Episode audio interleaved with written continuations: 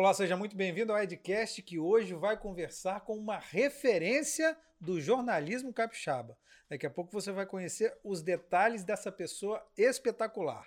Antes eu tenho alguns recados para você. O primeiro é, se você tem uma ideia na cabeça e quer transformar em podcast, videocast, procura a Fornexus, agência especializada no assunto. Você chega com a ideia, sai daqui com o seu produto pronto para o seu canal do YouTube, para suas redes sociais, para os seus canais de áudio, de streaming. Então, do jeito que você quiser, o seu produto vai estar ali prontinho para você. Se você tem uma ideia na cabeça e quer transformar em realidade, vem para a Fornexus. Os contatos da Fornexus estão nos comentários fixados desse vídeo, logo aqui embaixo. Peço encarecidamente para você se inscrever no Edcast, acionar o sino das notificações, dar like nos vídeos, muitos vídeos, muitos vídeos legais que merecem o seu like e compartilhar o nosso conteúdo por aí. Quanto mais você fizer isso, mais a gente cresce e mais a gente tem condição de trazer gente interessante com histórias interessantes para você. A gente também está nas plataformas de áudio, todas as plataformas de áudio: Apple Podcast, Google Podcast, Deezer, Amazon Music, Spotify. Então você está na ponte aí, engarrafado, está difícil chegar em casa? Coloca o Edcast, vai passar rapidinho. Vai fazer aquela atividade física, aquela caminhada? Coloca o Edcast lá no fone de ouvido, também sua caminhada vai passar rapidíssimo. É, e falando em caminhada, quem gosta muito de caminhar, a forma física dele não esconde, é o nosso convidado de hoje, Eduardo Santos, referência do rádio e do jornalismo do Espírito Santo. Tudo bom, Dudu? Tudo bem, Edu. Muito obrigado pela referência. Um, um prazer gigantesco ter você aqui. Prazer é todo meu. Só que eu tenho que fazer aqui uma correção. Ah. Referência aqui a você, porque quando eu era menino, eu te assistia na TV. Rapaz, eu queria poder mostrar aqui, é porque não deu tempo de separar uma foto sua num ah. campo com um fone desse tamanho, com o microfone na mão. Você tinha o quê? 13 anos, 13 12? Anos. Você começou com 13 anos, Eu comecei com 13 anos de idade na Esquadra Canarinho, na Rádio Capixaba, antiga Rádio Capixaba. Né? Fazendo né? futebol. Fazendo futebol, que é minha paixão, né? Fazendo futebol. Aquele menino, canelinha russa. Canela russa. Ah, quem diria? Aquele calçãozinho, calçãozinho Adidas. Não, nem Adidas não, hein? Adidas. Adidas. Calçãozinho Adidas. Que tinha sido seu irmão. Que tinha sido o irmão, um remendo aquela história toda, remendo. Mas aí, mas eu comecei minha carreira criança, né? Pode se dizer. Se fosse hoje em dia, não sei se eu, se eu conseguiria. Eu acho que não. Trabalhar. Não é... dá para fazer nada. Com 13 anos Com 13 de idade. anos de idade, hoje em dia, é acho proibido. Que seu é. pai ia preso, sua mãe Papai ia, ia ser preso. É. Exatamente. Meu, meu pai ia ser preso, minha mãe ia ser preso, porque exploração de trabalho infantil e tudo mais. Mas eu comecei com 13 anos de idade. Mas como é que você chegou aqui. lá, Dudu? Como é que você chegou no campo com 13 anos? Como é que eu cheguei no campo com 13 anos? Eu, eu sempre fui apaixonado por rádio, né? Sempre fui apaixonado por rádio. Eu acho que o rádio é, está no, meu DNA. E quando eu era criança, quando eu era pequeno, eu brincava de rádio, de ser locutor esportivo.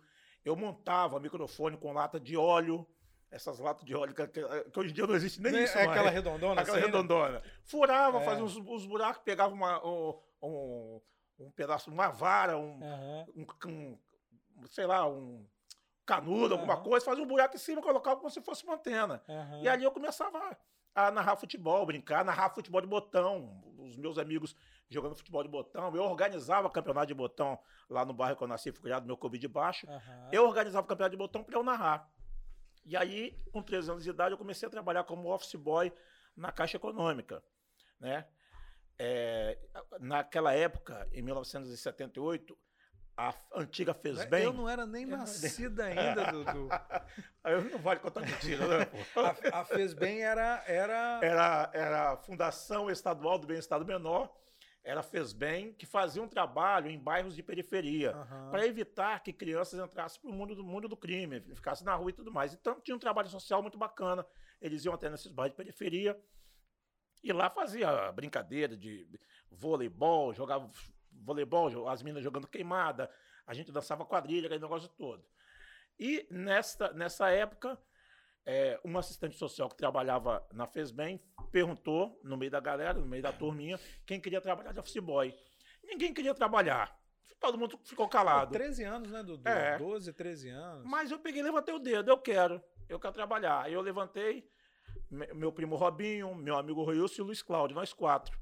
Aí nós fomos pra Caixa Econômica, trabalhar na Caixa Econômica de office boy. O meu primeiro salário, na época 800 mil cruzeiro, meu primeiro salário. Eu fui até a antiga casa de Jacomi, que tinha ali na Vila Rubinho, onde hoje é o Portal do Príncipe. Isso, isso. Ali tinha a casa de Jacomi. Fui com meu cunhado Alfredo, saudoso Alfredo, que não está aqui mais, e pedi ao Alfredo para comprar um gravador para mim. Ele comprou em seis prestações, nota promissória, assinada por Alfredo. Aquele gravador de fita, assim. Desse né? tamanhozão, é, era um gravador assim, nacional, exatamente. Fita. Aí ele comprou para mim, eu me lembro. Comprou um gravador nacional, com seis notas promissórias, e uma fita baixo de 60, que era 30 minutos de cada é. lado. A partir daí eu comecei a gravar os jogos do meu time, o Vila Nova de Cobi. Onde Vila Nova ia, eu ia. Gravava aqui, gravava ali, entrevistava os jogadores, narrava o jogo. E era uma diversão um belo dia. Para quem você passava é. isso? Quem não, ficava em casa, ficava ouvindo, ficava ouvindo em casa, ouvindo com o pessoal do time. Uhum. Colocava lá na, colocava na, o, o gravador, colocava uma caixa, né, uhum. um fiozinho e colocava lá na sede para todo mundo ver, ah, Dudu narrando o jogo, gol de fulano. Era uma diversão para eles e para mim. Um belo dia, Rui Monte estava no jogo. O Vila Nova foi jogar contra o Deixa eu lembrar o nome do time, rapaz. Mas, ah, então, é. enquanto você lembra, só para posicionar, Rui Monte é um jornalista conhecidíssimo, conhecidíssimo. radialista conhecidíssimo do Espírito no Santo. Meio esportivo. Também é. é, uma referência no, no esporte isso. do Espírito Santo, não é isso? Exatamente. Aí, ah, lembrei o nome do time. Aí o Vila Nova foi jogar contra o Guatemala, lá no campo do América de Aribiri. Era o aniversário do Vila Nova, o Vila Nova foi jogar lá, campo do América de Aribiri. E eu fui, levei meu gravador nacional, entrevistando os jogadores do Vila Nova, que não gostou, o Rui Monte estava lá vendo o jogo, para minha sorte. O Rui Monte vai e pergunta: quem é aquele garoto? Corre para lá, corre para cá, entrevista todo mundo. Quem é esse menino? Esse, esse moleque ali? Ah, é Dudu, ele sempre faz isso. É que esse mais Dudu gosta de rádio, Dudu sempre faz isso. Quando acaba o jogo, o Rui Monte me pede para ouvir a fita. Ele ouviu a fita e perguntou se poderia levar aquela fita para o diretor de esporte da Rádio Capixaba, chamado Jair Lanes, que também já faleceu. Lamentavelmente. Também não que o irmão está aí, né? Também que eu estou falando é com relação ao meu cunhado Alfredo. Aí, Jailanes ouviu a fita. Traz esse garoto aqui. Eu fui fazer o teste. Meu teste foi no ar. Ele colocou o microfone, eh, o programa de esporte na Rádio Capixaba começava às seis e meia da tarde. Aí era Resenha Esportiva, o nome do programa. Coloca esse garoto no ar. Aí, o que, que eu vou falar? O que, que eu vou falar? Aí, Rui Monte escreveu no pedaço de papel sobre o treino do Vitória. Vitória treinou na tarde de hoje, treino coletivo, comandado pelo professor Faé, não sei quem, mandou eu ler. Eu li. O Jailanes gostou, tá contratado. E aí eu fiquei. Fui ficando, foi ficando, foi ficando, tô ficando. Aí já tenho 40 e poucos anos. De profissão, 40 e poucos anos é, de profissão. eu comecei. É, é, é, 78? Foi 31 de outubro de 78. Né? Eu não era nem nascido ainda. Não, é. O velho que sou eu, né? sou eu que sou velho. Então foi essa, essa é o resumo do início da minha carreira, Edu. Mas, mas, assim, com essa proximidade, você nunca, nunca quis jogar futebol? Porque você, você, você e sua família têm uma relação é, com Vila Nova de Cobi, não tem? Grande. Uma relação muito grande, que é um, é um clube tradicional, é um time tradicional da Várzea. Em o Vila Nova de, Cabi, né? de Cobi, né? 74 anos de Sua mãe teve uma relação com Vila Nova de Cobi, né? Como é que foi isso? Como é que, como é que você não teve vontade de jogar? Pô, você era praticamente dono do time, você podia jogar, pô. Exatamente, o dono, dono da, bola, da bola, pô. O dono da bola. É? Mas eu nunca tive essa habilidade toda, não. Eu nunca fui assim. Enquanto. E quando é que você descobriu que você não é, tinha essa, essa é, habilidade? Então, batendo bola, batendo pelada com, com os amigos na rua. Não, é porque é engraçado isso. Os meus amigos de infância sonhavam em ser jogador de futebol. É o sonho de toda, é, todo garoto, né? Já eu sonhava em ser radialista.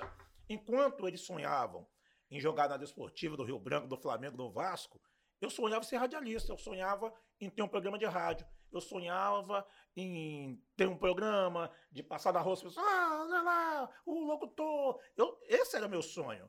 Eu não tinha sonho de ser jogador de futebol. Mas por quê? Porque é. você viu que não dava é, desde cedo? Primeiro, eu era muito magro.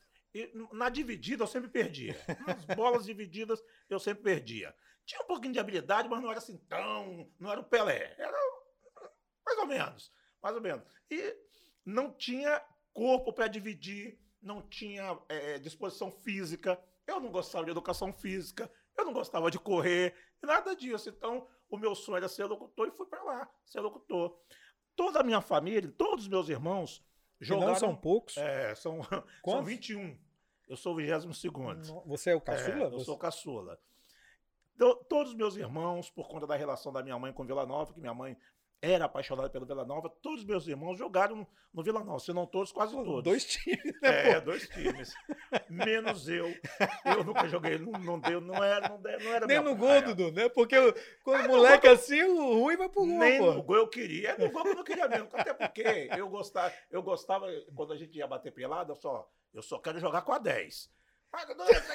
Não, quero jogar com a 10. Pô, você não jogava nada, você jogar com a 10 ainda? Eu fazia isso é de palhaçada mesmo, exatamente por isso. Porque eu sabia que no dia, quando eu jogava, eu sabia que eles não iam me dar 10. Uhum. Não iam me dar 10. Então eu falei, eu quero jogar com a 10, eu quero jogar com a 10. Exatamente por isso. Sabia que eles não iam me dar 10. Ah, não vai me dar 10, não? Então não jogo. Era uhum. assim. Ah, que legal. É, é, e como é, que, como é que era assim? Você falou que sua mãe era apaixonada pelo Vila Nova. Como é que era essa relação assim, sua, com a sua mãe, com o Vila Nossa Nova? Senhora. Como é que era isso? É, eu sou Vila Nova por causa dela, né? Eu, eu sou torcedor do Vila Nova. O Vila Nova existe até hoje. Antigamente, desculpa eu te interromper, Dudu, antigamente tinha muito isso, né? É, principalmente nos, nos clubes de várzea. De várzea. Tinha muito isso. Eu sou Vila Nova, eu sou é. Brasil de, de Caricica Sede, eu sou aqui, na, de aqui no Soteca, aqui no Soteca é. é. tem um time também. Qual o time de Soteca aqui? Não, é? De Soteca não eu lembro, ó, lembro que, do Glória. Boa Vista. Boa eu lembro Vista. do Glória Boa Vista. É. Eu lembro daqui de Vila Nova, a Média de Biri, que é muito tradicional, isso. 131 da Vale. Isso, né? Isso. Eu lembro muito desses times. É, Guarani lá de, lá, lá de, de Cobilândia. Esses times eram muito tradicionais. Muito, e as pessoas torciam para esses times. Torciam, né? claro. Então, Levavam muito a sério os, campeon os campeonatos. campeonatos muito a sério. É. É. Era muito mais disputado, eu acho, até que o campeonato é. estadual. Era uma rivalidade muito grande. É. Então, minha mãe, minha mãe sempre gostou de futebol. Minha mãe gostava de futebol. Meu pai não gostava muito, não, mas minha mãe adorava futebol.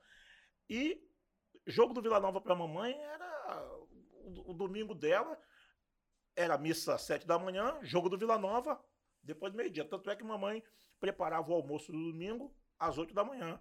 Dez horas da manhã o almoço estava pronto. Já estava pronto, porque, porque quando desse né? meio-dia né? tinha jogo do Vila Nova. É. Você podia fazer qualquer coisa, menos atrapalhar o jogo do Vila Nova de mamãe.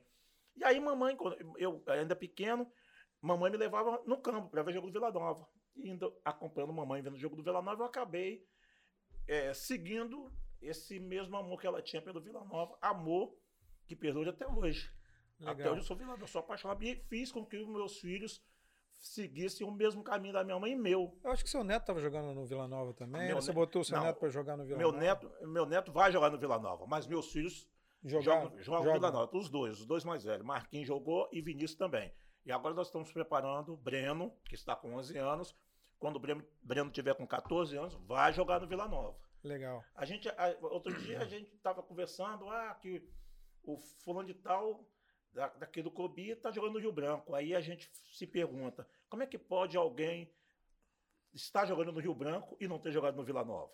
É a pergunta que a gente se faz, porque no meu tempo, Primeiro você tinha que jogar no Eram as nova, etapas, e depois né? você ia para lá. Exatamente. Era assim. E você acha que. E você também é desportiva, todo também. mundo sabe, você também não esconde isso de ninguém.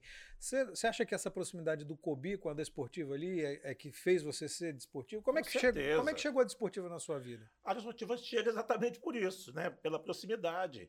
Cobi, Jardim América, bairro vizinhos, era só atravessar a ponte do Camelo, estava lá no, no Engenheiro na Casa de Araripe para ver os treinos. Eu ia, pra, eu ia na desportiva para assistir treino na desportiva eu ia lá para ver é, Evandro jogar, para ver Edmar jogar, para ver é, Zezinho Bugde, que mora aqui, inclusive Itapuã, jogar. Então, quando se falava em desportivo, treino da desportiva 4 horas da tarde, sexta-feira, 4 horas da tarde, eu ia lá para ver o treino pronto, coletiva pronto. E aí eu comecei a me aproximar desses caras e gostar de ver esses caras jogando. E achava muito bonito a, a, torcida no domingo, entrando em campo, aquela festa que a torcida fazia. Eu acabei me apaixonando pela desportiva. E, é, e, essa paixão eu passei para os meus filhos também. Que são desportivos também. São e você continua indo lá no estádio? Até hoje. Todo final de semana você está no estádio, você viaja para acompanhar Onde a desportiva vai, eu vou. Pego meu carro e vou. Quando não vou no meu carro, vou no carro de amigo, vou no ônibus de excursão, eu dou um jeito de ir. E por que, que você acha que o futebol capixaba está desse jeito, Dudu? A gente não tem um representante. Não gente, tem. Nosso representante está na Série D, pô. Os nossos representantes estão na Série D, não passa da primeira fase da Série D. É uma dificuldade danada. O Desportivo passou por um monte de perrengue oh. aí. O Rio Branco passou é por um isso. monte de perrengue. O Vitória passou por um monte de perrengue. Por que, que o nosso futebol está desse jeito, Dudu? Primeiro, que o que existe aqui no futebol capixaba é falta de profissionalização. Em todos os níveis. Em todos os níveis. É, os dirigentes precisam se profissionalizar. É, os jogadores precisam levar mais a sério a profissão deles. A comissão técnica dos clubes precisa é, também se profissionalizar. Enfim, a profissionalização precisa vir em todos os níveis. Além disso, patrocínio. Só tem uma coisa: o investidor não vai colocar o dinheiro dele num produto que não vai dar retorno. Então, ele precisa ter a garantia de que está investindo o dinheiro dele num bom produto, que esse produto vai dar visibilidade e retorno. Dando visibilidade e retorno, ele certamente vai investir. E, por outro lado, para ter visibilidade e retorno, precisa do apoio da imprensa. E a imprensa do nosso estado, lamentavelmente, não apoia o futebol capixaba como deveria apoiar. Eu acho que é uma série de fatores é, que acabam que é um, contribuindo para isso. É um ciclo, é um círculo é, vicioso isso, né, exatamente. Dudu? E você acha que com a, você é a favor do, da Desportiva virar SAF? Como tá se todo na mundo está falando? Tá, na situação que está, Edu, eu acho que é a saída. Porque a situação da Desportiva é uma situação muito ruim. A Desportiva é, cometeu um grande erro no passado quando fez a parceria com, com a empresa é, a empresa faliu e o contrato não foi cumprido e, acabou deixando uma. A, se a dívida era, era X, a dívida ficou ainda maior. E aí a dívida ficou pra, por conta da desportiva. Pelo menos até onde eu acompanho é isso. Eu não acompanho muito de perto, mas é isso. Foi um contrato mal feito, mal elaborado, mal amarrado, onde a desportiva ficou ficou é, num, num prejuízo muito grande. Ainda hoje corre risco de perder o estádio. Então, é uma coisa que. Que é um patrimônio. É um patrimônio, é o único patrimônio que a Desportiva tem. É o patrimônio histórico e patrimônio do clube. E, e até hoje a Desportiva não consegue sair desse lamaçal que se meteu por conta de vários embrólios que ficaram, que, que vieram junto com, com, quando foi transformado em clube empresa, de uma forma que o contrato não foi amarrado de uma forma que pudesse resguardar a Desportiva Ferroviária de qualquer prejuízo. Isso não aconteceu e agora está pagando, pagando para até hoje. É, e tem que tomar cuidado com esse negócio de SAF, porque senão pode virar uma SAF igual aquele outro time seu aí que você torce. Não, mas olha só, eu estava até falando isso. Edu, olha só. Eu não tenho muita assim, desesperança com relação ao Vasco, não. Acho que a situação é, é, complicada, mas já foi bem pior. Aliás, o Vasco chega nessa situação por conta de administrações passadas, a é. começar lá no passado com o Eurico Miranda. Se o Vasco chega na situação que está hoje, Eurico Miranda, a torcida do Vasco, gosta de, de idolatrar Eurico, eu não idolatro, nunca idolatrei nunca vou idolatrar, porque na minha visão é por conta de Eurico Miranda que o Vasco chegou na situação que chegou, a ponto de virar SAF, não sei se essa SAF é, vai ser vantajosa para o Vasco, mas também é outro, é outro, não tem outro, outro caminho. Que caminho o Vasco quer seguir? Que caminho quer seguir? Recentemente eu acompanho os balancetes para ver prejuízo e tudo mais, deu prejuízo. A SAF deu prejuízo de 500 e poucos milhões. E o clube associativo, por incrível que pareça, deu, deu, o clube associativo deu lucro. Isso que eu não consigo entender. Eu não consigo entender isso. Dudu, você ser vascaíno é a melhor coisa que podia acontecer, Dudu. Porque você é aquele cara que fica puto, eu, é... você fica... Eu fico mesmo. Não, fico... Nem fala o nome do Flamengo. Quando tem alguma coisa do Flamengo, você nem fala o nome do Flamengo, do não é, Mengão. É, do é porque, Mengão. É porque é o seguinte, eu fui educado. Meu pai me ensinou a não falar palavrão. Meu pai me ensinou a não, é, não ser deselegante com as pessoas. Não fala palavrão, meu filho. Se falar para você, leva tapa na boca. Então eu evito falar palavrão. Deixa eu falar uma coisa para você, ah. Dudu. O muro tá baixo. Ah. Se você quiser pular, a gente aceita. Você é gente boa. Não, olha só. Eu sou daquela teoria que é mais fácil o homem mudar de sexo do que mudar de time. Dudu, falando dessa coisa do de SAF, de futebol, você tem uma proximidade né, com o futebol muito grande. E agora tá, a Desportiva está mudando, está virando a possibilidade de virar SAF, está tendo estudo já, tem uma empresa contratada, está fazendo estudo sobre isso. Me parece que está bastante avançado. E se te chamassem para fazer parte de uma diretoria, de uma presidência da Desportiva, você iria? Não. Por quê? Primeiro que eu, eu acho que para ser presidente da Desportiva, é, eu teria que abrir mão de muita coisa, inclusive da minha família, né?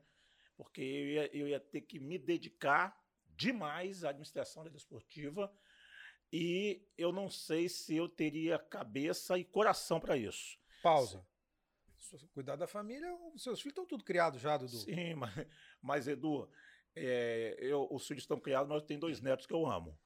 Ok, é, mas neto não é filho, é, né? Mas você já criou seus filhos. E eu, e eu, eu costumo carregar os meus netos onde eu vou, inclusive no estádio para ver esportivo, né? Para ter o mesmo amor pela esportiva que eu tenho. Eu acho que eu não teria, Edu, é, para ser bem sincero, eu, eu talvez iria juntar uma coisa com outra. Meu amor pela desportiva atrapalharia uma, uma administração até mesmo como diretor de futebol, até mesmo como diretor, sei lá, de, sei lá, de, diretor de comunicação, uhum. entendeu? Eu acho que o, o amor que eu esportivo iria atrapalhar é, uma boa administração. Por isso eu prefiro, eu prefiro continuar como torcedor. Cornetando. É, cornetando. Cornetando. Minha, minha, minha, não, mas eu dou minha, minha colaboraçãozinha. Ah, precisamos de fazer uma rifa, não sei de que, isso que ela mais. Dudu tá lá, anonimamente participando, mas tá. Ah, precisamos de não sei o que para pagar não sei o que. Dudu tá lá participando anonimamente, mas tá. Eu, eu tento ajudar de alguma forma. Sócio torcedor. Eu tô lá, só. Ah, você não é sócio torcedor do Vasco? Pô, mas o Vasco tá lá no Rio de Janeiro. O Vasco, o Vasco tem. Se, se eu tivesse algum benefício do Vasco lá, tudo bem, mas eu não tô no Rio, eu tô aqui. Então eu prefiro ser sócio torcedor da Desportiva, dar minha contribuição para a Desportiva dessa maneira. E Dudu, é, enquanto você estava trabalhando no rádio, fazendo futebol, que era o que você fazia, não tinha um conflito aí, um conflito de interesse? ser desportiva doente e narrar jogo da desportiva, Nossa narrar senhora, derrotas gente. da desportiva. Como é que foi isso, Dudu? Nossa senhora, eu, eu sofria muito, eu sofria muito, porque eu não, eu não sabia separar o torcedor do profissional com o microfone na mão. Conta um caso Olha, aí. Então vou contar um caso aqui, eu vou contar um caso. Desportivo Rio Branco jogavam no Campeonato Estadual de 1996, lá no Cláudio Andrade, antigo Cláudio Andrade. Não, que esse, tinha um fosso. É, tinha o um fosso. Tinha uma, uma é, piscina, uma exatamente. água dentro do fosso. Aí, eles tinha me colocaram. Tinha até peixe. O chefe da equipe de esportes, se eu não estiver enganado, em 96, era era o Oswaldo Amorim, acho que era o Oswaldo Amorim, falecido Oswaldo Amorim, me coloca para cobrir o Rio Branco. Era desportivo Rio Branco, ele vai me colocar para cobrir o Rio Branco. E ele sabia que você era desportivo. Todo mundo sabia que eu era desportivo. Eu vou cobrir o Rio Branco. E a torcida do Rio Branco ficava na arquibancada onde ficam as cabines de rádio. E eu estava lá, cobrindo o Rio Branco. E o Rio Branco ganhava o jogo de 1 a 0 até os 41 do segundo tempo. E eu lá, 1 a 0 eu estava trabalhando normalmente. Eis que no 41 do segundo tempo, ah, desculpa, 41 do segundo tempo, é lançada uma bola para Jean, um escanteio, a bola só para Jean Carlos, na meia-lua. Jean Carlos pegou de primeira. A bola foi lá no ângulo. Aí eu, com o microfone na mão, fiz assim. Vibrei. Na frente do, da torcida do Rio Branco. Rio Branco. Rapaz, antigamente no estádio vendia-se laranja, aquelas laranjas desse tamanho. Laranja. Rapaz, o torcedor do Rio Branco lá na geral, no fosso, grita, xinga o palavrão, que eu não vou dizer agora por causa das crianças que estão assistindo xinga o palavrão, pega aquela laranja, dá uma laranjada nas minhas costas, eu perdi a voz. Eu perdi a voz. Você tá torcendo pra desportiva e jogou a laranja. Rapaz, eu desmaiei de dor. Eu praticamente é desmaiei, mesmo? cara. Porque doeu. Porque eu deu muito. Eu nunca você era escondi. magrinho? Você era nessa é, época você era magrinho. Eu nunca escondi pra, de ninguém que eu sou torcedor desportivo, não. Então eu não sabia.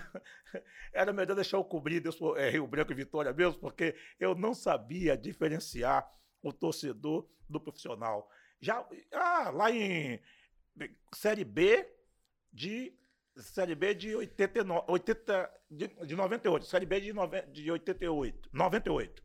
Em Governador Valadares, Desportivo e Democrata de Valadares. Jogo 1 a 1. Eu fui expulso de campo. Porque. Pô, você não é jogador, Dudu. O juiz me expulsou. Eu, o juiz me expulsou Como de campo. É porque eu estava trabalhando como repórter, uhum. ali na linha, uhum. na linha de repórter. A Desportiva tinha um ponto esquerdo chamado, chamado Miquimba, que agora é doutor Ednardo, se formou em direito, agora é doutor Ednardo. Miquimba pegou a bola. Aí eu peguei e gritei, pra cima dele, Miquimba, sou mais você, Miquimba, pra cima dele, Miquimba. Vai, Miquimba, vai pra cima, vai pra cima. Aí o jogador do Democrata reclamou que tinha um repórter torcendo na beira do campo. O juiz foi lá e me pediu gentilmente que eu me retirasse do campo. Quer torcer? Vai para a arquibancada. Eu fui expulso do jogo porque eu estava torcendo para o Desportivo contra o Democrata. Que Mas fazem, é, Dudu? Que faz. Mas não me arrependo não, hein? Não me arrependo não. E, Dudu, como é que foi essa virada sua? É, porque você era um repórter de esporte, né? Isso. Um, um, um radialista esportivo. Mas aí você virou e passou a ser um radialista geral e fez muito polícia, né? Fiz Como é que foi essa virada?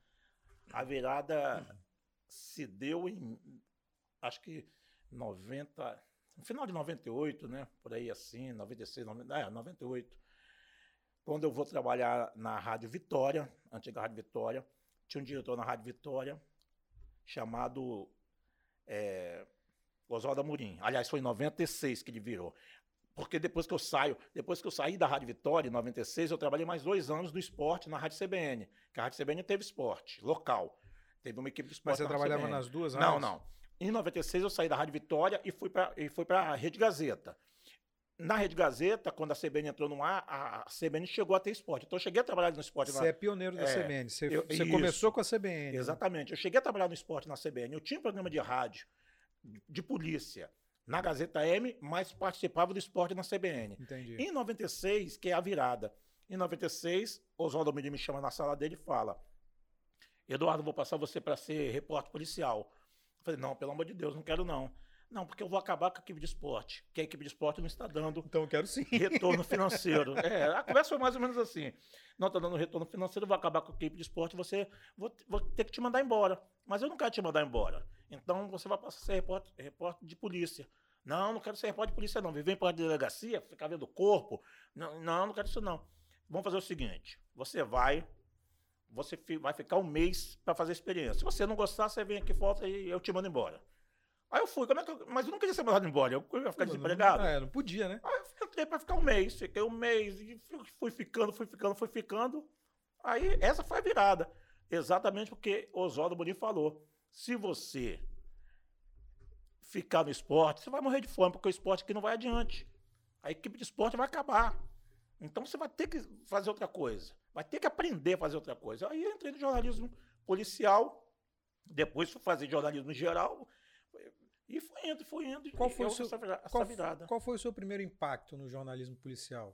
Aquela coisa que te chamou a atenção? Assim? Ah, mas já teve muito. Mas eu acho que naquela... Quando você estava começando, é. quando você estava começando, você falou, pô, será que eu vou já, ter que passar por exatamente, isso? Exatamente, tem que passar por isso. Por exemplo, naquela época teve o caso, logo no início, teve caso Ana Angélica, já teve caso de sequestro da, da filha do, do, do, Helmut. do, do Helmut dono da Garoto, é, assalta banco, assalta banco com refém.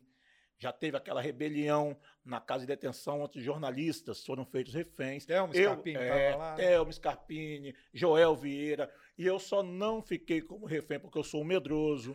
é, como é que foi porque, essa história? Porque no dia em que eles foram feitos reféns, é, a rebelião estava acontecendo, os jornalistas estavam todos na, na porta da, da casa de detenção de Vila Velha, na antiga casa é. de detenção, hoje é, é hoje é penitenciária de segurança, segurança média, não sei por que isso, mas é.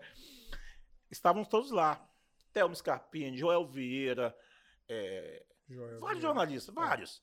Aí os presos pegam e chamam uma comissão para conversar. O secretário da época, secretário de Justiça, se eu não estiver enganado, se não me falhar a memória, era o doutor Sandro Chamon, se não me falhar a memória.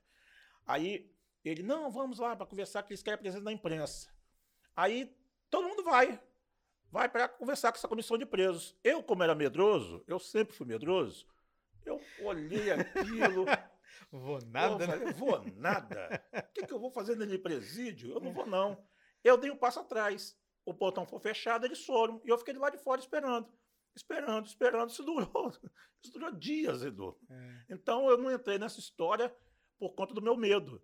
Eu, eu e aí teve muita gente, eles se é, jogaram é, de cima do, exatamente. janela. Foi um, um, impacto psicológico muito ruim para eles. E, e, ali eu também comecei a pensar comigo, mas será que é isso mesmo que eu quero? É esse tipo de, de vida que eu quero?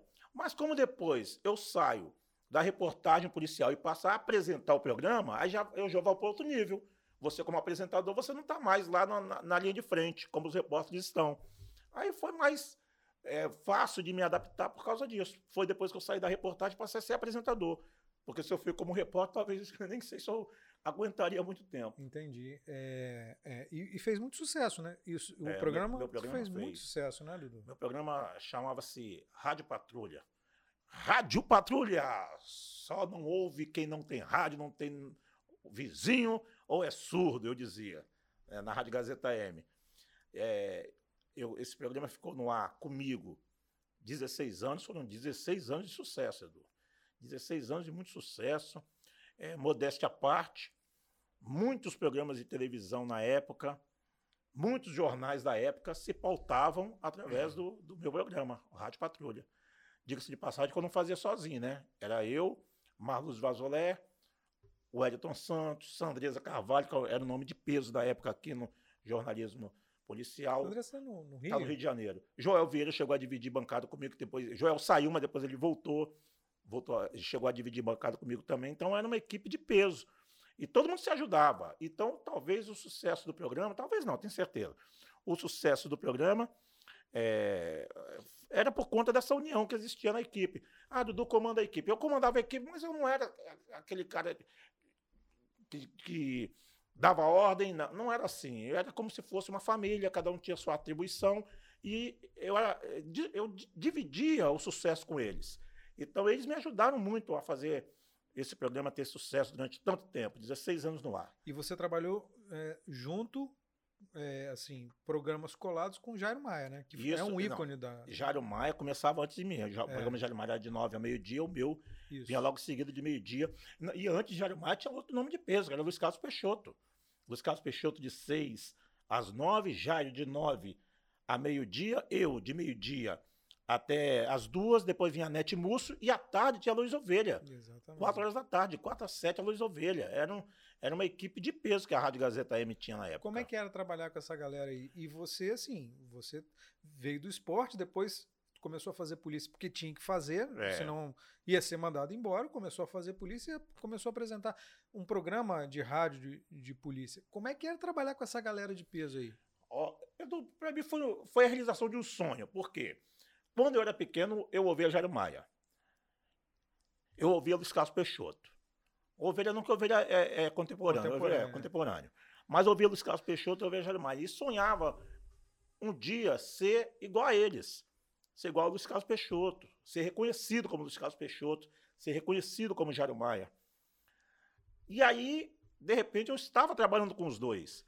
De repente, eu chegava na Rádio Gazeta M, seis horas da manhã, para dar o primeiro flash no programa do Luiz Carlos, do, do Luiz Carlos Peixoto. Aí eu sentava do lado do Luiz Carlos Peixoto aquele, aquele nome enorme que ele tinha. Era uma sensação de sonho realizado que é indescritível. Aí depois participar do programa Jário Maia. Sentar do lado de Jário Maia, na dividir a mesa com Jário Maia. Era uma coisa sensacional, uma coisa assim que eu posso dizer que eu realizei meu sonho. Pô, eu trabalhei com grandes nomes do rádio do Espírito Santo. Eu, eu, eu sonhava em ser igual a esses caras. E, eu não sei se sou igual a eles, mas eu consegui realizar o sonho de ter trabalhado com eles, ter dividido o microfone com eles. É uma sensação de, de, de dever cumprido, realização de sonho, enfim. É, talvez as pessoas mais novas não consigam é, alcançar o peso que o rádio teve é. é nessa época. Nessa época mais antiga, o pessoal mais antigo. É, talvez as pessoas não consigam alcançar o peso que o rádio teve, mas o, o, rádio era um grande companheiro das pessoas, né? Não só no carro hoje, que as pessoas usam nos trajetos daqui para lá, mas em casa as pessoas ouviam muito rádio, né? É.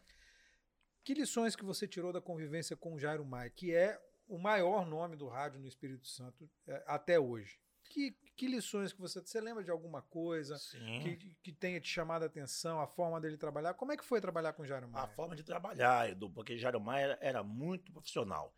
Ele tinha muito, muita lealdade com o ouvinte dele. É, você não pode enganar o seu ouvinte, de forma alguma. Você tem que ser o mais leal possível com a informação que você tem e você tem que ter compromisso com a informação, compromisso com o seu público. Jeremias dizia: se o ouvinte se acostuma em ouvir a oração, é, a oração da família, 11h30, 11h30 tem que entrar a oração, a oração da, da, família. família. Não 11h31, não 11h29, 11h30, porque já está acostumado com aquilo. Então você tem que ter compromisso com o seu ouvinte, lealdade com o seu ouvinte, respeitar o ouvinte, senão você não tem audiência. E aí, quando eu comecei a fazer meu programa meu programa de, de rádio, programa policial, eu tentei fazer exatamente isso. Os quadros do programa tinham um horário. Eu, eu fazia, eu escrevia um roteiro para entrar no ar e passava a cópia. Eu ficava com uma cópia do roteiro para mim, eu dava uma cópia do roteiro para o operador e dava uma cópia do roteiro para a secretária que trabalhava comigo. Que você conhece, deve conhecer, Robertinha. Robertinha, é, Robertinha. E dava uma cópia para ela. E todo mundo tinha que seguir Robertinha rigorosamente. Trabalhou, na Gazeta? trabalhou comigo na Gazeta como, como secretária. Uhum. Todo mundo tinha que seguir rigorosamente aquele roteiro. Horário do comercial, horário de entrevista tal, tal hora entrevista com fulano de tal. Tal hora, a Robertinha, três minutos antes do minuto, já tinha tá ligando para um entrevistado, ó, daqui a pouco o senhor vai entrar com o Eduardo. É, é, é, é, legal porque as pessoas não têm noção de como é que essas pessoas que trabalham né, fazendo é, acontecer são importantes, né? Para que tudo funcione. Eu, é, eu ficava ali apresentando o programa e olhando para ela, para saber se ela já tinha ligado para o entrevistado, fazendo sinal se o entrevistado já não, já está contactar, tá tudo legal. Porque se desse algum pepino do entrevistado não entrar, quebrava o, o, ritmo do programa. Então todo mundo tinha que seguir rigorosamente a pauta do programa, o roteiro do programa. Isso eu aprendi com o Jair Maia. Então, cumprir horário, respeitar o ouvinte, ter compromisso com, com o ouvinte para você ter credibilidade. Jair Maia que me ensinou isso. Jair Maia já deu bronca em você? Já, Jair Maia já me deu bronca porque Jair Maia tinha uma coisa com ele. O repórter não podia falar no programa dele mais de um minuto. A notícia tinha que ser rápida. Podia ser a notícia mais importante do mundo, mas não podia exceder um minuto. Numa, ó, é, é, tinha que ser entre 40 segundos e um minuto. Você não podia ficar mais desse tempo no ar com Jairo Maia. Então teve um dia que eu me excedi. Eu falei dois minutos no programa Jairo Maia. Cafezinho, valeu, Dois minutos. Cafezinho. Dois minutos falando, cafezinho dois minutos falando para o Jair Maia. Ele vai e fala assim comigo, ô Eduardo, quando, quando saí do ar. Saiu do ar, entrou comercial, ele, ô Eduardo, faz favor, Eduardo. Você quer apresentar o programa? Pô, pegadinha esse negócio é de, aqui, bicho. É desse jeito assim. ah, conseguiu? Não. Aí ele vai e olha para mim assim, ô Eduardo, faz favor. Falar, fala, Jário. Você quer apresentar o programa no meu lugar? não, não, Jair, por quê? Você falou dois minutos. Você falou dois minutos no programa Jair Maia. Era para falar 30 segundos, 40 segundos. Você falou dois minutos. Então ele era um cara assim, muito metódico. Cara, e gostava muito de contar é, piada, né? Gostava muito de contar piada. piada. sem graça. É, não, mas eu... tem gente hoje em dia que tá, tem gente hoje em dia que conta piadas muito mais sem graça que, que a dele. É verdade. Então, é verdade. eu conheço um monte. Lá na TV Vitória tem um monte. Legal, mas foi um período de, de, muito aprendizado. Você se realizou, Dudu? Me realizei, me realizei. Olha, do rádio você não ganha dinheiro, não, tá? Rádio você não ganha dinheiro, rádio você passa um, um perrengue danado. Mas. Então, é isso que eu ia falar, mas, mas Jário Maia foi um cara que ganhou grana. Jário Maia ganhou dinheiro. Por quê? Porque Jário Maia, ele, ele, é, ele não, não era CLT, Acho que foi um dos poucos, um dos primeiros aqui do estado. E ele que vendia, né? Ele que vendia é. o comercial dele. É. E ali, é, na, na, dizem que ele começou assim: era 30% da empresa, 70% dele. Depois passou 50-50. Quando passou 50-50, epá, aí já começou a ficar. Uhum. Já começou a ficar meio, meio, é, é, meio insatisfeito. Dizem que foi isso, eu não sei se foi. Mas no início era 30%. 30 da empresa, 70 dele. Era assim que, que a banda tocava. Então, o Jeremiah ganhou muito dinheiro é, é, é, na, na, época que, que, que, ele começou a fazer isso aqui. Foi pioneiro nisso. Mas o radialista não pode, não pode querer é, as duas coisas, não. Ou é a, não. ou é a vocação ou é a grana, né? Porque não é. A coisa Porque... mais difícil que tem é a gente ver radialista. Exatamente. Aí, Radialista, dificilmente. Você que está um pouco acima do peso, bem acima não, do peso, não, pode usar adoçante, tá? Eu estou acima do peso, não. Estou muito bem. muito bem, graças a Deus. Mas é exatamente isso, Edu. Não dá para você ganhar dinheiro, não. Ou você faz uma coisa ou outra. Mas é, é, o, é o prazer do rádio, né? Eu tive prazer. Eu, eu trabalhei em rádio por prazer. Eu gostava de trabalhar em rádio. Você acha gostava. que o rádio acabou, Dudu? Não, acho que não. Hoje em dia a internet está ajudando muito. Eu ouço, eu ouço rádio de Manaus aqui, ué. Eu ouço, entro, entro na internet, eu tenho um, um, um, um programa no, um programa no meu no meu celular que eu posso ouvir rádio do Brasil inteiro. Beleza, Dudu, mas você é um cara ficcionado por rádio, né? É. Mas você acha que isso chega para as pessoas? Não. É, o jovem hoje que está no TikTok, Ih, o moleque de não, 15 não, não, anos, o moleque de 13 anos, na sua idade lá, quando você foi pro rádio. Não, não, acho que não. Então, né, se a gente for tratar de, né, nessa questão assim, o rádio acabou. Até porque hoje em dia, até para ouvir rádio, até mesmo rádio FM, ouvir música, é meio, é meio complicado, porque hoje em dia eles ouvem música em, em nos aplicativos, nos aplicativos da vida, é, escolhe a música que quer é, ouvir tudo é, mais. Exatamente. Mas eu acho que o rádio não acaba, não. Eu acho que o rádio é essencial, principalmente na questão de informação, na questão de informação, o rádio ainda continua sendo é, importante. O Casim teve aqui, a gente bateu um papo com o Casim. Ele falou que não, que o rádio está mais vivo do que nunca, e não sei o que e tal. Ele, inclusive, tem a Rádio Super, mas ah, é, tem uma outra, outra rádio, rádio. Que, é, que, é, a Clock FM, né? Então tá tocando lá as coisas dele, né? É, com o pé no chão e tal. Ele teve aqui e falou isso com a gente. Mas é, você acha que esse formato do rádio é muito consagrado, né? Você acha que precisa mudar alguma coisa para o rádio ter, uma, ter um ganho de novo? Eu acho que falta ao rádio. Né? Hoje em dia não tem mais rádio AM, é, é FM, que é uma boa por causa da qualidade de som, mas o que eu acho que falta ao rádio é uma volta ao AM, ou seja, uma programação de AM dentro do FM. Um programa popular, é, um programa voltado para a comunidade, um programa de esporte, eu não sei se caberia um programa de polícia dentro do Rádio FM, mas um programa. Você acha que não, Dudu? Ah, eu, eu não, sei se caberia. Não, não sei se o público hoje teria, teria essa, esse, esse interesse de ouvir notícias policiais é, no FM. Mas eu acho que um programa popular, um programa de debate. Não estou dizendo assim naquele formato de, de All News. Estou dizendo um formato bem popular mesmo, como se fosse. É, é, um, um balanço geral no rádio? Um, um balanço geral, mas com uns assuntos um pouco mais leves, então debater, um, mais, mais, sem ser aquele, aquele, jornalismo maçante, um negócio descontraído. Eu acho que caberia dentro do rádio. O que falta no rádio hoje em dia é isso. O, o, por exemplo, um programa do estilo Jairo Maia no rádio, FM, eu acho que faria sucesso. Um programa do estilo da Luiz Ovelha, com brincadeiras, com piadas, daquela maneira que a Luiz Ovelha fazia, faria muito sucesso. A Luiz Ovelha caberia em qualquer rádio FM hoje em dia aqui, ia fazer um tremendo sucesso, eu não tenho dúvida nenhuma. Falta, por exemplo, é, antigamente, quando eu, era, quando eu comecei no rádio, tinha. Muito você ligava o rádio, não tem muito tempo assim, não.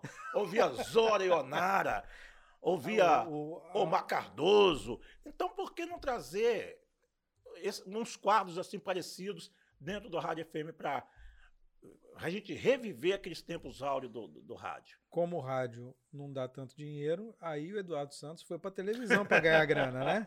Como é que foi que não você foi chegou assim. na Como é que foi que você chegou na televisão, Dudu? Primeiro falou o seguinte: Eduardo Santos não ganha grana, não. Quem pensa em 100 mil reais. Eduardo Santos vai tirar 100 mil reais por mês. Não tem isso. Falaram isso pra você, né, Falaram isso pra mim. Que eu ia ganhar 100 mil reais por mês na televisão. Uhum. Não tem isso. Não tem isso. O que aconteceu tem na televisão. Tem gente que ganha aqui? É. Aqui no estado tem gente que ganha isso? Tem gente que ganha, menos, menos eu. Não eu. Não eu. Mas o que aconteceu foi o seguinte, Edu. É, eu trabalhava na Gazeta, trabalhei 16 anos na Gazeta. Quando me formei em jornalismo, eu e você, é. você fez jornalismo, você já trabalhava já no trabalhava rádio. no rádio. É. Quando eu fui para a faculdade, eu já, já, eu já tinha minha formação profissional, só não tinha um canudo. Eu fui na faculdade para buscar meu, meu canudo, até para dar um, um, um, um, upgrade da minha, qualificar, minha carreira. Me qualificar, qualificar né? exatamente. Só que eu ganhava salário de radialista na Gazeta. E eu, depois que eu me formei, eu não queria mais ganhar salário de radialista, eu queria ganhar salário de jornalista. Que não é lá grandes coisas. que não é lá grandes coisas, mas né, melhora um pouquinho. É, né? O é. piso salarial do, rádio para o salário da, da, televisão é praticamente a mesma coisa. É. Mas já é um negócio, tá, uns 300 reais a mais ali. Eu queria ganhar esses 300 reais a mais. Tristeza, né? E fui. E fui. Aí, quando eu, eu me formei na faculdade, eu recebi uma proposta para sair da Gazeta. Quem me fez a proposta foi o Elima Cortes, que na época era editor da, da tribuna. tribuna. Ele me chamou para conversar. Eduardo, você está você tá se formando hoje. Estou me formando. Foi no dia da minha formatura, no sábado. Estou me formando hoje. Ó, oh, poxa, vem aqui conversar com a gente, sei que, para você ser um dos nossos repórteres, fazer parte da nossa equipe da tribuna. Aquele negócio todo. Elimar, Elimar, hoje é minha formatura, deixa eu me formar, depois a gente conversa. E fui para minha formatura, me formei. Na segunda-feira eu conversei com ele, mas eu falei com ele, Elimar, eu tenho um contrato com a, com a Gazeta. E foi um contrato que eu fiz com a Gazeta porque a Gazeta pagou parte da minha faculdade, que eu fiz faculdade particular. Eu paguei uma parte e a Gazeta pagou outra parte. E eu assinei um contrato que depois que eu me formasse, eu teria que ficar dois anos para cumprir uma espécie de pedágio uhum. do, do, do, contrato justo, que eu fiz né, com eles. É, é justo. Eu vou, vou cumprir o contrato. Então eu não vou pedir demissão da Gazeta. Acha que seria uma traição, né? No dia seguinte que eu me formo, ó, tô indo embora, eu vou embora para concorrente, é. né? Não podia fazer isso. Aí eu continuei. A grana na Gazeta. na tribuna? o que eles ofereceram na época era melhor, era, era melhor. Aí cai no ouvido de um diretor da Gazeta que eu ia sair. Mas eu falei, não, é, aí o diretor me chama para conversar. Eduardo, é verdade que você está querendo sair da Gazeta? Não, não estou querendo sair da Gazeta, não. Não, porque falar que você está querendo sair, que você. Não, eu recebi uma proposta, a proposta foi SSS, mas eu tenho um compromisso, compromisso. tenho um compromisso com a Gazeta, só que não dá para eu continuar aqui ganhando esse salário. Então eu gostaria que vocês me ajudassem a melhorar um pouquinho. Aí ele, eu, eu vou dar um jeito nisso. Ele conversa eu não vou dizer o nome do diretor lá, não, da, da redação, não, tá? Não vou dar essa moral pro cara, não. Não vou dar essa audiência para ele, não. Aí, converso com o tal diretor lá, da, lá do jornal, eles me levam para ser editor do Jornal Notícia Agora. Eu fui. De polícia, né? De polícia. Eu fui. Aí eu fazia meu programa na Rádio Gazeta M e ganhava meu salário da Gazeta M. E fazia a edição do jornal e ganhava meu salário do, do jornal. jornal. Melhorou minha vida financeiramente? Melhorou. Claro que melhorou. Aí eu melhorou minha vida. Eu fiquei cinco anos com trabalho. É, só, só que eu, eu chegava na Gazeta, uhum. chegava na Rede Gazeta, seis horas da manhã, sete horas da manhã, saía onze da noite, meia-noite. Já saiu uma hora da madrugada. É. Eu passava meu dia dentro da Gazeta. Então, mas melhor, financeiramente melhorou. E aí foram cinco anos nessa vida. Até que chega um determinado dia que esse diretor me chama lá na sala dele, no meu primeiro dia de férias, e diz para mim que eu não. Você não ia voltar. É, quando eu voltasse de férias, eu não voltaria mais pro jornal. Ah, eu quis saber por quê, mas por quê? Eu fiz alguma merda. Fez alguma, alguma merda? É, eu fiz alguma merda? Não. Não. Eu quero. Assim, de uma forma bem arrogante. Não, porque eu quero. Tudo bem, manda quem pode, obedece quem tem juízo. Ah, mas da Rádio Gazeta você não sai não, hein? Da rádio você fica. Por que da rádio você fica? Porque eu era sucesso na rádio.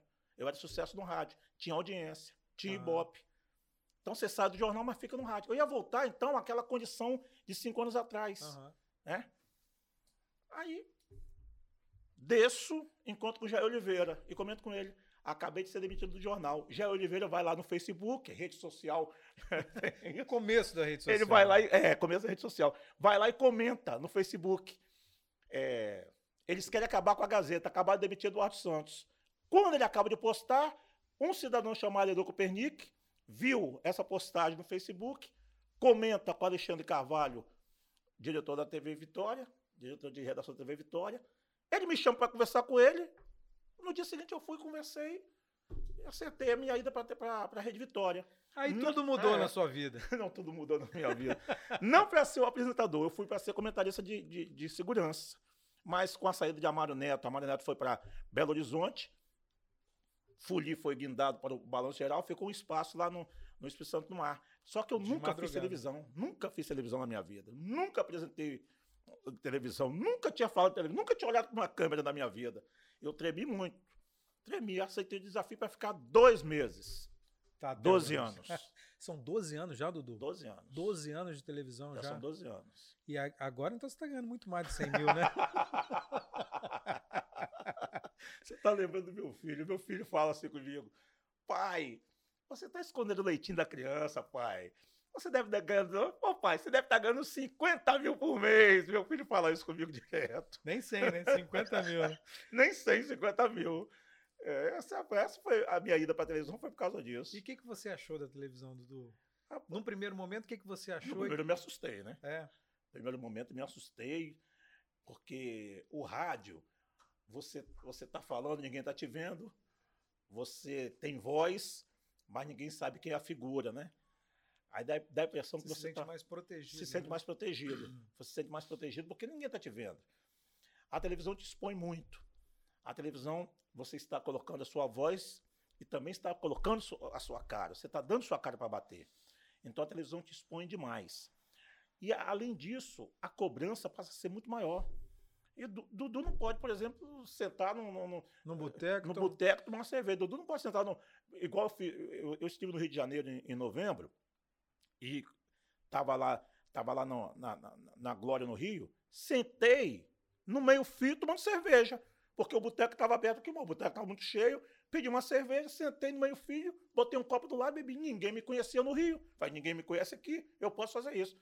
Já em Vitória, não vou poder fazer isso. Então a TV é, tem muito isso, é muito, é muito patrulhamento, muito, muita coisa. Mas teve um é, caso, tem um caso que você foi para o Rio e te reconheceram lá, não tem? É, Como é que foi essa conversa? Um teve um dia que eu estava no Rio. Eu estava no Rio, tomando a cervejinha de boa, passa o cara no carro e grita: Eduardo Santos! Aí eu falei, meu Deus, não é possível. Nem aqui no Rio, até no Rio me conhece, porque, cara, depois, depois o cara entrou na, minha, entrou na minha rede social e explicou por quê. Ele é do Rio de Janeiro, veio aqui em Vitória na casa de um parente, assistiu o programa e quando ele voltou para o Rio, ele ficou assistindo o programa via rede social. Que a transmissão tem transmissão no na rede Facebook, social. Né? E é que ele, e ele gostava muito do programa. Gostava não, gosta do programa. Nesse dia que eu estava no Rio, ele passou exatamente na rua que eu estava e me viu. E aí gritou meu nome. Eu, como é que você me conhece? Eu falei, não, claro que eu fiquei assustado. Como é que o cara me conhece aqui no Rio? Pô? Aí ele explicou por quê. Mas eu, essa é a parte legal da televisão. Essa é a parte legal da televisão. Se você ser reconhecido fora do seu estado, mesmo estando sentado na rua tomando cervejinha. Você, fa você falou de é, disposição, vamos falar disso. Antes, é, antes de falar de disposição, e essa história do bandido? Como é que surgiu esse bordão? bordão? É. Rapaz, surgiu do nada, Edu. Surgiu do nada. Assim, um belo dia eu tô a, a, a, apresentando o programa, aí passou uma matéria lá, eu fiquei indignado com a matéria, peguei e chamei o cara de bandido. Já é bandido mesmo, né? Aí eu falei, bandido! Mas falei com ênfase. E acabou que o negócio pegou. Mas porque eu fiquei indignado com a situação do cara tá roubando. Aí eu peguei, soltei esse bandido.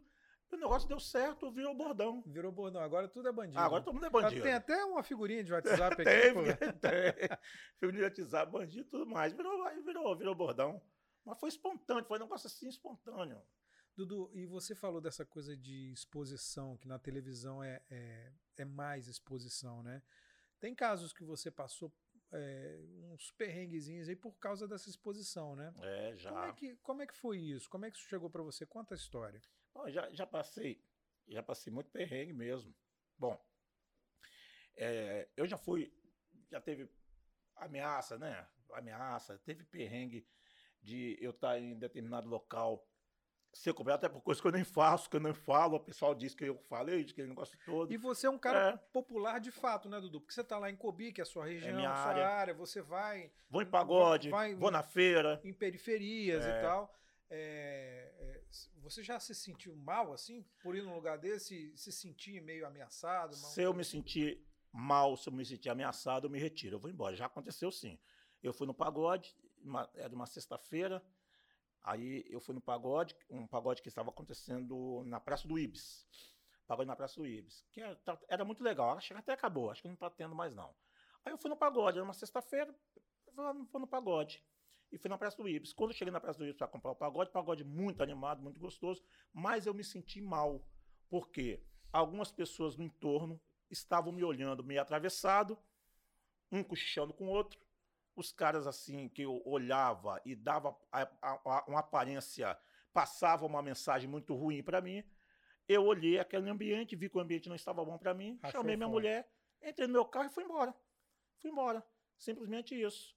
Aí depois realmente um dos pagodeiros me disse, né? Falou ah, Eduardo, falou, estava te olhando muito. Eu, falei, é, eu fui embora por causa disso, estava me olhando demais. Eu me senti mal com, aquele, com aqueles olhares atravessados, resolvi ir embora e fui embora. Pronto. E eu, se, se eu chegar no local e me sentir mal, não me sentir bem, eu me retiro. Simples. Você falou que você tem 12 anos de TV, né? É. Há 12 anos não era muito comum um negro de periferia, do povo, do povão, ser um apresentador de televisão. Verdade. Como é que foi isso para você e como é que você vi, como é que as pessoas te viram? É, no ambiente de trabalho, é, as, as, pessoas que assistem o programa, as pessoas da sua convivência. Como é que foi isso para você, Dudu? Não, primeiro que eu tomei uma decisão, uma decisão assim. eu não vou deixar a TV me mudar. Eu quero continuar sendo o mesmo Dudu que eu sou do rádio. Eu quero continuar sendo o Dudu do Kobi.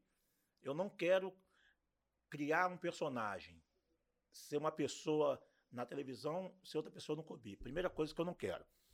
Não quero deixar de frequentar os lugares que eu vou. Não quero deixar de frequentar o bairro que eu nasci e fui criado. Ah, que você agora é de televisão, então você tem que evitar ir em tal lugar. Você tem que evitar aparecer em tal lugar. Você tem que evitar isso, evitar aquilo. Eu não, eu não queria, não vou deixar isso acontecer. E não deixei. Não deixei. Continuo indo lá no Cobi, continuo vendo meus amigos de infância, continuo vendo o jogo do Vila Nova, vendo o jogo da Desportiva, indo na feira. As coisas que eu fazia antes, eu continuo fazendo. É, no início, eu, eu, eu, achava, eu achava assim que eu não ficaria muito tempo na TV, é, até porque não tinha aqui no estado um apresentador de televisão negro. Não tinha. É, se, se tinha, não tinha tanta exposição como, como eu tenho como eu tenho hoje, né?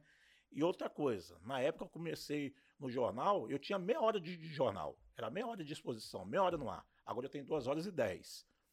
Antes eu dividia o programa, o, o Fala, Fala Amanhã, Exposição no ar. Agora é só Exposição no ar. Porque o programa virou um case de sucesso. Então é. aumentou, aumentou o tempo. Uma das coisas que eu coloquei na minha cabeça é: Dudu não pode mudar. Aquele neguinho lá do Copito, não, vai continuar indo lá. Então, eu, eu tentei fazer com que eu levasse uma vida mais natural possível. Não mudar. Não mudar de jeito nenhum. Tem gente, às vezes, que me vê na rua e fala bem assim: ah, você parece com o Eduardo Santos. ah, eu sou primo dele. Ah, é primo dele? É. Nossa, você parece muito com ele. Por quê? Porque a pessoa me vê de chinelo, me vê de bermuda, de boné. Beleza, mas isso é você. É o Eduardo Santos lidando com você mesmo. Você é. lidando com você. E as pessoas? E, as, e, a, e o olhar das pessoas para você em relação a você ser negro, a você ser da periferia, é, a você ter conhecimento dessas coisas, como é que você viu isso? Você viu preconceito acontecer com você? Olha, se aconteceu algum preconceito por parte de alguém, foi de uma maneira bem velada. Bem velada, talvez não na minha frente, né? Talvez eu vi, eu vi as costas não, fora. Isso né? no ambiente é. de trabalho, mas, ok. É. Mas de uma forma não, geral. De uma forma geral, eu nunca, nunca percebi nenhum tipo de preconceito. Nunca percebi nenhum tipo de preconceito comigo. Eu frequento. Outro dia eu estava falando que, assim como eu vou lá no Bar do Jabuti no Cobi, outro dia eu estava numa roda que estava num evento e estava cheio de empresários. O, o PIB Capixaba estava lá. Foi Vários empresários. Prêmio, é. Foi? Vários empresários é é? capixabas. É marcas ícones. Marcas né? ícones. Vários empresários capixabas. O PIB capixaba estava presente. Prefeito de Vitória, governador. E aquele moleque do Cobi estava lá no meio. O moleque do Cobi estava lá no meio. É. O moleque do Covid tava lá no que meio. O que você pensa quando você. O que, que você pensa quando acontece isso? Eu fico pensando na minha mãe e meu pai. Se meu pai e minha mãe estivessem aqui, o que, que eles estariam pensando de mim? Não, será que é meu? Meu, olha lá meu filho onde está. Olha lá com meu filho como é que, com, com quem que ele está. Olha, meu filho está de terno. Eu fico imaginando essas coisas. Porque eu acho que o papai e a mamãe nunca imaginaram me ver de terno, me ver de gravata. Nunca, tanto é que, que meu é pai. É um instrumento de trabalho. É, é um né? instrumento de trabalho. Meu pai, quando, quando, meu, quando ah, as poucas lembranças que eu tenho do meu pai, meu pai achava que eu ia ser, que, não, tem que estudar no Senai para ser mecânico. Não, vai estudar no Senai. Dudu vai estudar no Senai. Vai para o Senai para aprender mecânica. E eu nunca, nunca tive esse sonho de ser mecânico. Eu, eu, eu entendo essa... de, o que eu entendo de carro é as mesmas coisas que eu entendo de motor de avião. Nada. Mas, mas assim, mas você, você tem, tem episódios de racismo, de ser vítima de injúria racial, de foi. racismo, né? Como é que foi isso, Edu? Bom, mas, Edu, as pessoas. É, as pessoas são, são, sei lá, tem muita gente ruim no mundo, né? Muita gente ruim. É. Então as pessoas às vezes acham que agredindo, me agredindo por conta da cor da minha pele, vai me atingir. Claro que eu fico abalado. Emocionalmente, isso abala a gente. Eu fiquei muito abalado emocionalmente. Mas aí eu tomo minhas providências judiciais. Por quê? O cidadão, ele me entra nas redes sociais é, e faz um comentário racista com relação à minha pessoa. Do nada, né? Do nada, do nada. Ele entra na minha rede social e me faz um comentário racista. É, e, é, e depois faz outra ameaça. Porque eu respondi a ele. ele. Ele fez um comentário, eu respondi o comentário que ele fez. Aí fez o um ataque racista. E, fala, e diz assim ainda: eu vou, eu vou é, mostrar a sua resposta para o dono da Rede Vitória, você vai perder sua boquinha, você vai passar fome. Ele se achou. Como se estivesse acima como, de. Como se estivesse acima de todo mundo. É. Eu vou falar com o dono da Rede Vitória, você vai perder sua boquinha, você vai passar fome. Eu me senti ultrajado e fiquei mal. Mas eu tomei minhas providências jurídicas. Procurei um advogado, procurei a polícia, registrei a ocorrência e resolvido. No dia seguinte, ele foi lá me pedir desculpa. Foi lá me pedir desculpa. Só que eu não, não quis falar com ele. Ele para lá e eu para cá. A partir de agora, a conversa é com advogado. Advogado com advogado, promotor de justiça, juiz. Eu não tenho mais conversa, não tenho o que, o que conversar. E toco minha vida. Isso não me atinge, porque eu, eu fico, fiquei abalado emocionalmente, mas depois me recuperei. Dá para levar alguma alguma dessas coisas na brincadeira? Não. Porque... Você está falando de uma coisa muito séria, né? Porque o cara foi lá e te ameaçou, entrou na sua rede social e te ameaçou. Mas isso não foi o único episódio que aconteceu. É, não, porque acontece muitas vezes é, é o, o, racismo, o racismo eles fazem de uma maneira como se estivesse brincando, né? Eles atacam como se estivesse brincando. Aí depois que, que eles veem que a coisa é séria. Aí falam, não, era brincadeira. Ah, era brincadeira. Não, era brincadeira. Não, eu tava brincando. Tava brincando. Então, é, a gente tem que tomar as providências jurídicas exatamente por conta disso. Mas às vezes também ferve, ferve o sangue, né? Que foi o caso do cara que, te, que ligou lá para a redação. Como é que foi essa história? Conta aí. É, é o seguinte: tinha um cidadão que todo dia de manhã, na hora do programa, ligava para a redação e ficava falando assim. Você nem atendia, né? Não, Você estava lá no ar. Eu tava no ar, tava é. no ar apresentando. Isso. Mas ele falava com as produtoras, com as estagiárias, né? Tira esse, essa coruja preta do ar! Tira essa coruja preta do ar! Essa coruja preta aí, não sei o que, esse cara mais. Aí, quando acabava o programa, eu chegava na redação, as meninas, coitadas, as produtoras, estagiárias, elas ficavam todas assustadas. Não fala pra ele, não. Não fala pra ele, não. Não fala pra ele, não. Aí, um belo dia eu cheguei, ele ligou exatamente no momento que eu cheguei na redação. Alguém atende o telefone, é ele de novo. Aí eu pergunto, ele quem, gente? Ah, Dudu é um homem que todo, ele liga para cá todo dia, é, te xingando. Falei, me xingando de quê? Chamando você de coruja preta, não sei o que, mandando você, você no ar. Aí eu falei, passa para mim aqui. Eu estava sentado na mesa, da outra mesa. Uhum. Transfere para minha ligação. Transferiu. Atendi. Alô, bom dia. Aí ele, bom dia. Quem é que tá falando? Quem tá falando aqui é Eduardo Santos. Oi, coruja preta. Aí eu falei, meu amigo, vem cá. Você não tem o que fazer, não? Você não tem o que fazer, você não tem uma mulher, você não tem uma mulher para beijar na boca, você não tem um trabalho, você não tem nada para fazer, não. Vá procurar o que fazer, rapaz. Fica ligando aqui pra redação, perturbando os outros aqui, eu tô trabalhando, você ligando para cá, rapaz. Procura o que fazer. Eu acho que você não. Você não tem mulher, não? Aí eu falei, eu falei outra coisa mais, né? Falei muito mais, né? Aí eu decido, decido salto. Aí eu falei aquele monte de besteira, xinguei palavrão. Sabe quantas vezes ligou pra redação mais? Nunca mais nunca mais ligou. Mas é, virou, virou diversão. Ó. Tem até é grupo, é verdade. Tem até grupo no WhatsApp aí com esse nome, Coruja Preta do. Covid. É. ah, essa aí eu levei na brincadeira, pô. Não, teve um, teve um outro caso também que você perdeu ah. a linha, que foi no jogo da Desportiva, que você passou na frente, você tava com o seu neto, ah, passou na frente da torcida do Rio Branco. Como é que foi isso? A decisão. Eduardo, do... viado! a torcida do Rio Branco toda gritando pra ele a decisão do Campeonato Capixaba de 2015.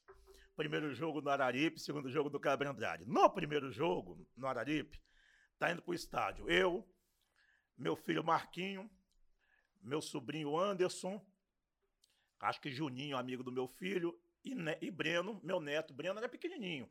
Breno, eu carregando o Breno, Breno da minha caconda. Tô indo embora, levando o Breno da minha caconda, indo pro estádio. Só que eles. Meu Breno filho, tinha quantos anos? Ah, Breno tava com Cinco anos? Cinco anos. Aí eles se adiantaram e eu fiquei para trás. Quando eu entro na rua da Desportiva, a torcida do Rio Branco estava no primeiro portão. Rapaz, tem mais ou menos 60 torcedores do Rio Branco ali no primeiro portão. E eu vou passando. Todo mundo sabe que você é desportiva doente. Todo mundo sabe que eu sou desportiva. Aí, aí começou um falou. Eduardo, viado. aí de um passou para cinco. De cinco passou para dez. Daqui a pouco tinha cinquenta em coro, Eduardo, via. Aí meu netinho fala assim, vô, tu te chamando de eles estão te xingando. Aí eu falei, não, neném, não é com o vovô, não. E tô caminhando. Aí estão gritando. Aí o neto, o neto fala pela segunda vez, vô, Eles estão te xingando. Aí eu falei, é comigo mesmo, meu filho. É comigo mesmo. Aí eu fui, tirei meu neto da caconda, botei meu neto no chão e perguntei, quem é viado aqui?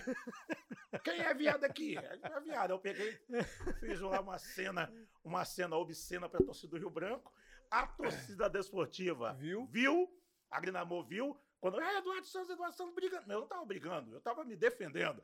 A torcida da Grinamor veio, quando a torcida da Grinamor veio, a torcida do Rio Branco correu para dentro do estádio a Grande Amor me salvou. É, é, Dudu, você lida muito bem com essas coisas, né? E a gente está vendo agora, a gente está no ápice de uma discussão sobre racismo gigantesca, que foi o que aconteceu com Vinícius, Júnior na, na, Espanha, né? Depois de muitas vezes é, sendo é, é, atacado. Dez vezes, né? É, é dez pelo, me, pelo menos pelo dez, dez, dez vezes. vezes. né?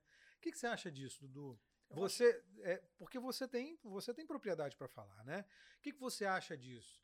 Você acha que é, é, muito mimimi? Você acha que não? Onde é que dói isso? O que, que tem que acontecer para você? O que, que tem que ser feito? Eu, eu acho que não é mimimi, porque na Europa, eu imagino, nunca morei na Europa, mas eu imagino que, que é um, um continente é, racista historicamente, né?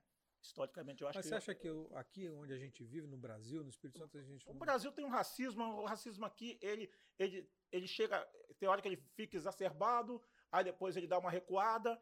Agora, lá na Espanha, pelo o que o Vinícius Júnior está, está sofrendo, é um racismo por conta do futebol bonito que ele joga e provocativo, uhum.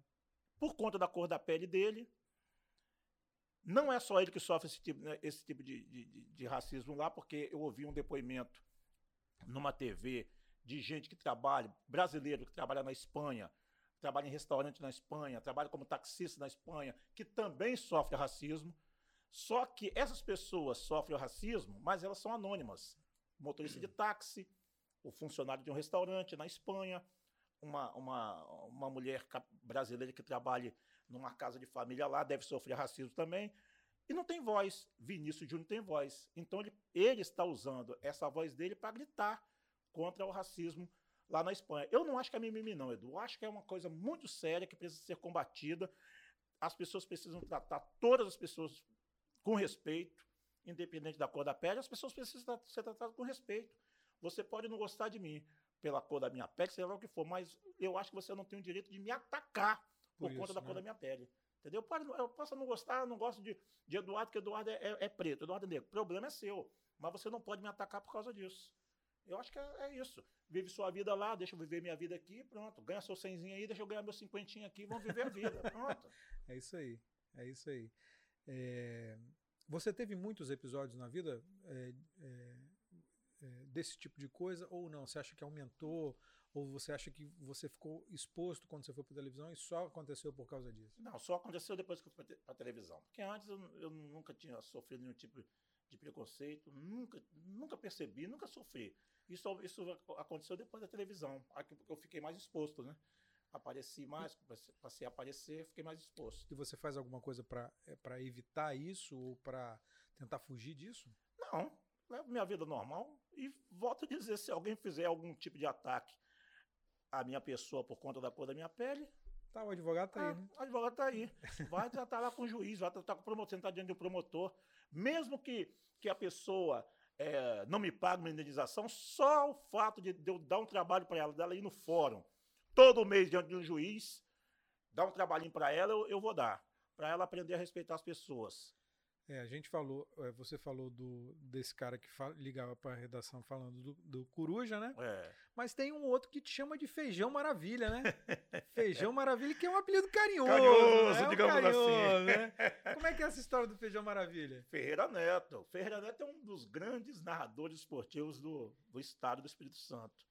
E Ferreira Neto, ele, ele eu trabalhei com Ferreira em duas oportunidades, na Rádio Gazeta M, entre 87 e 88, e depois trabalhamos junto na Rádio Vitória entre 92 e 96, sempre no esporte.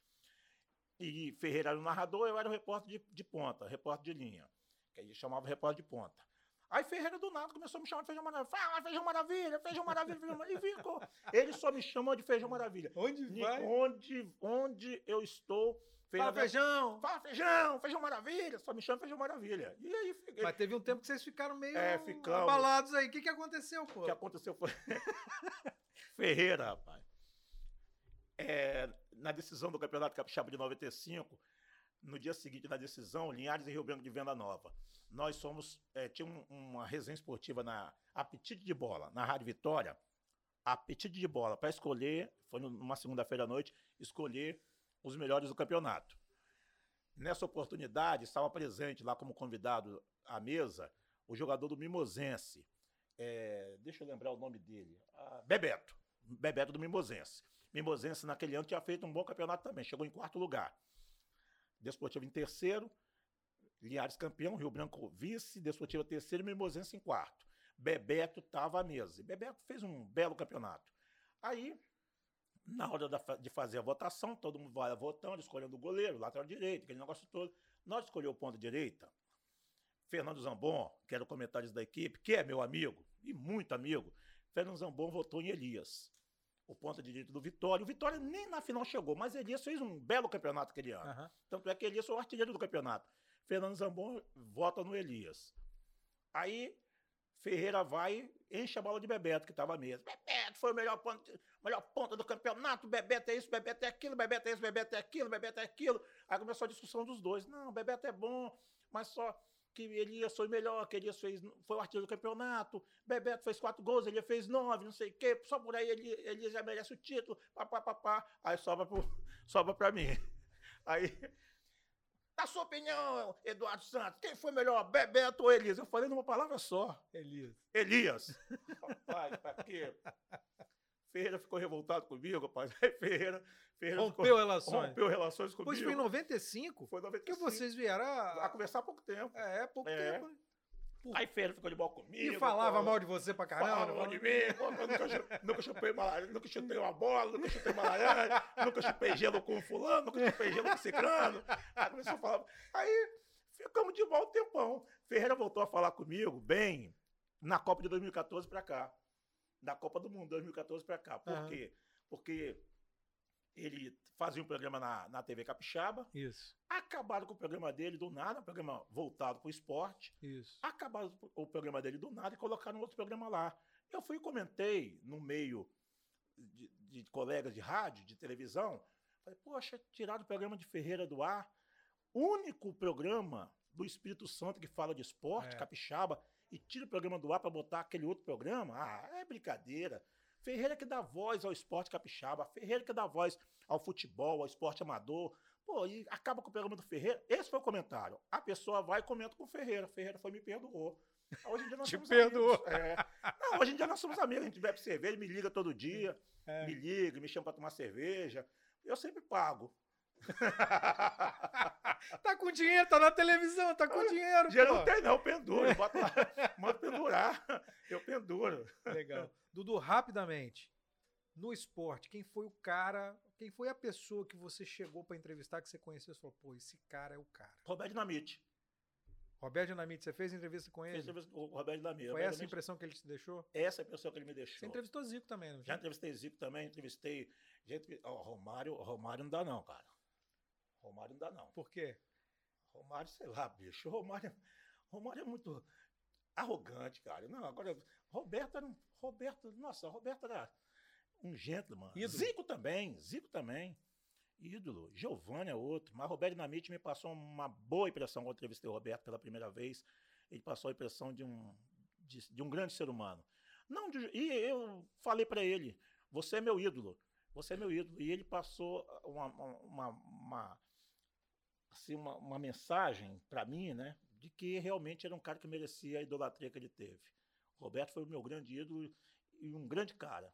Assim, um dos entrevistados no futebol, para mim, foi ele. Outras áreas. Você circulou muito aí. Quem, qual entrevista que te chamou a atenção, Dudu? Nossa, já entrevistei tanta gente, tanta gente, rapaz, que é difícil assim, de lembrar assim. É. De, de, de, de supetão assim é difícil. Mas já entrevistei tanta gente importante, tanta gente boa. Tanta gente do bem. É difícil lembrar assim de é. ver, de, de supetão. É Mas essa do Roberto tá marcada, né? Tá marcada, obviamente tá marcada. Tá difícil pro Vasco lançar um ídolo novo aí, né? Não, no mas mercado. Não, com certeza daqui uns 20 anos a gente lança. Você viu que fizeram um cálculo aí pro, ah. pro Vasco chegar no nível do Flamengo, tem que ser 113 anos. Não, mas isso é coisa de flamenguista. não, não, o canal do Vasco. Foi o um canal do Vasco. Então deve ser aquele, aqueles caras que se dizem vascaíno e fazem isso. Que o vascaíno de verdade não vai fazer um negócio desse, não. É mesmo? tá certo. Dudu, valeu a conversa, Obrigado, valeu o papo. Edu tem muito mais coisa pra gente falar. Você vai voltar aqui com certeza. É só chamar a gente vai, a gente vai falar mais podre de uma galera. É ruim de ser. Se você, você, chama Alexandre Carvalho, autoriza, eu venho. Tá beleza, tá legal. Dudu, sucesso para você. Mais Obrigado, sucesso ainda para você. Tamo junto. Valeu. Tamo junto.